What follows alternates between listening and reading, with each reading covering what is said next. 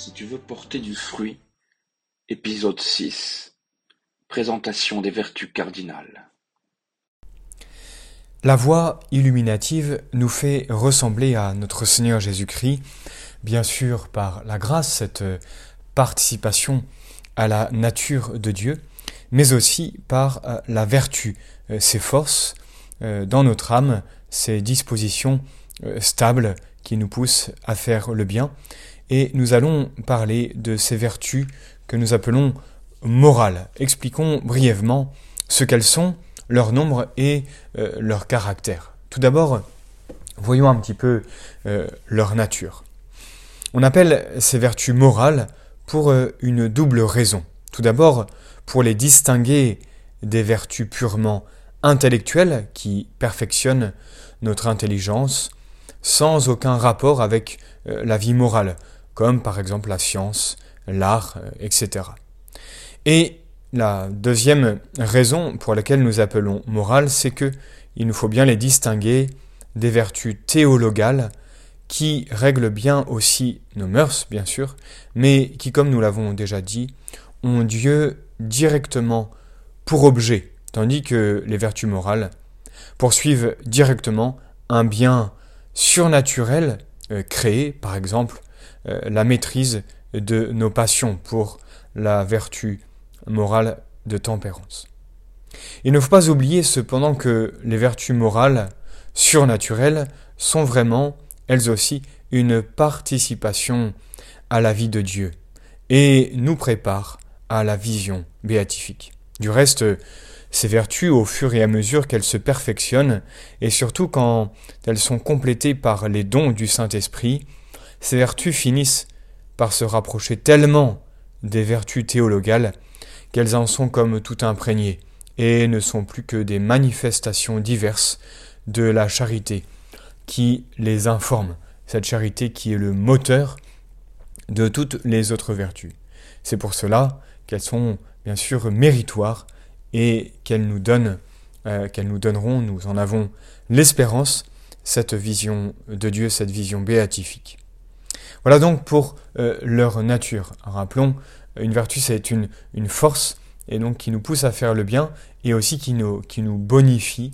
Et les vertus surnaturelles nous surnaturalisent et nous euh, font ressembler à notre Seigneur. Le but de cette voie euh, illuminative.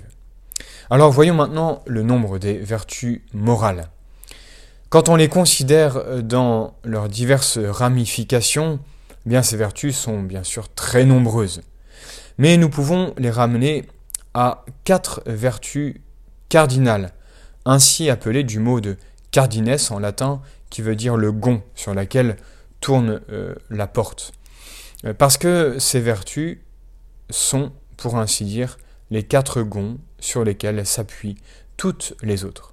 Un peu comme les sept péchés capitaux sont à la tête de tous les autres péchés que nous pouvons faire, les quatre vertus euh, cardinales, et nous pouvons ajouter les, trois vertus théologales, donc ça fait sept, ces sept vertus, sont à la tête de toutes les vertus, de tout le bien que nous pouvons faire euh, ici-bas.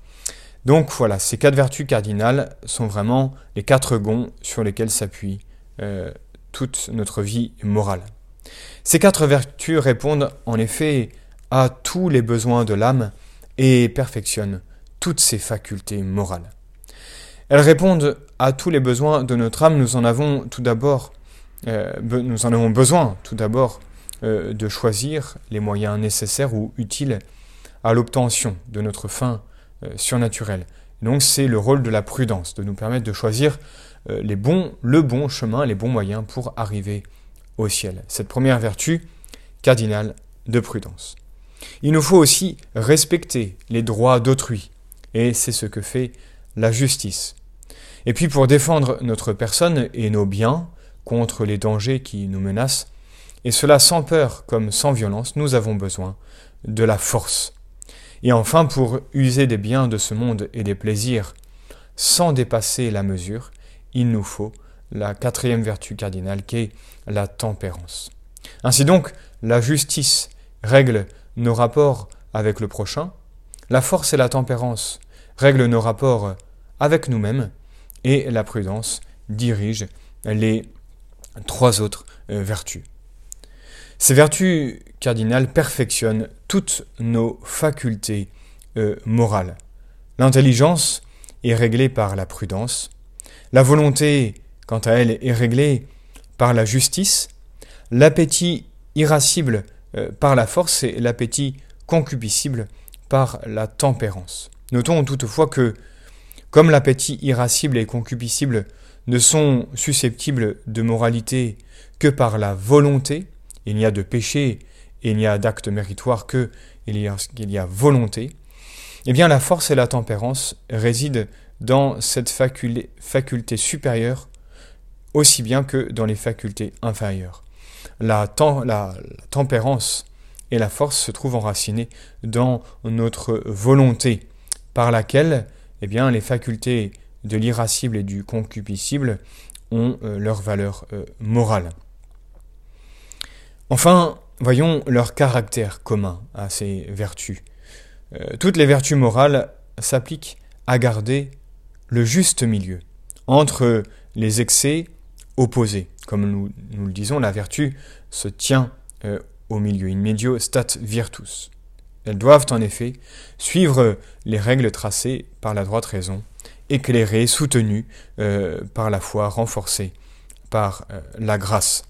Or, on peut manquer à cette règle en dépassant la mesure ou en restant en deçà. Hein, la vertu n'est pas une sorte de médiocrité au milieu, mais bien un sommet. Et d'un côté, eh bien, nous pouvons pécher par excès, et de l'autre, nous pouvons pécher par manque de cette vertu. Et cette force donc de l'âme nous permet de rester sur cette ligne de crête, ce, sommet euh, qui nous rend saints. Donc la vertu théologale, elle, en soi, ne consiste pas dans le juste milieu. Il faut bien distinguer donc les vertus morales qui euh, se trouvent donc au milieu. En revanche, les vertus théologales, euh, on ne peut pas trop aimer ou trop croire ou trop espérer en Dieu. Les vertus théologales en soi ne consistent pas dans le juste milieu puisque comme le dit Saint Bernard, la mesure d'aimer Dieu, c'est de l'aimer sans mesure. Mais considérées par rapport à nous, ces vertus doivent tenir compte aussi du juste milieu ou, en d'autres termes, être régies par la prudence, qui nous indique en quelles circonstances nous pouvons et devons pratiquer les vertus théologales. C'est elle, par exemple, qui nous montre ce qu'il faut croire et ce qu'il ne faut pas croire. Comment il faut éviter à la fois la présomption, qui peut être considérée comme étant euh, de l'espérance par excès, ou alors le désespoir de l'espérance, un manque euh, d'espérance. Nous allons donc étudier petit à petit ces quatre vertus euh, cardinales qui sont vraiment les, quatre supports de tout, le bien que nous pouvons faire dans notre vie. Donc dans la, suite de nos petits exposés, nous traiterons successivement de ces quatre vertus cardinales et des vertus principales qui s'y rattachent. Donc tout d'abord, bien sûr, nous contemplerons la prudence, et puis ensuite la justice, nous parlerons donc de la vertu de religion, cette justice qui se rapporte euh, à Dieu, et puis nous parlerons aussi de l'obéissance, cette justice par rapport à nos supérieurs. Ensuite, eh bien, nous parlerons bien sûr de la vertu cardinale de force et enfin de la vertu cardinale de tempérance en parlant plus précisément de la chasteté, de l'humilité aussi qui vient contrôler, mesurer euh, l'amour de notre propre excellence. L'amour de soi est bon, mais on peut très vite tomber dans un amour de soi désordonné qu'on appelle l'orgueil. Et donc on a besoin de cette tempérance pour maîtriser cet amour de soi. Et nous pouvons l'appeler donc euh, l'humilité. Et puis nous parlerons de la douceur, cette pointe euh, de la charité dont nous avons tant besoin pour que cette charité puisse euh, transparaître à travers tout notre être, nos paroles, puisse pénétrer l'âme de notre prochain.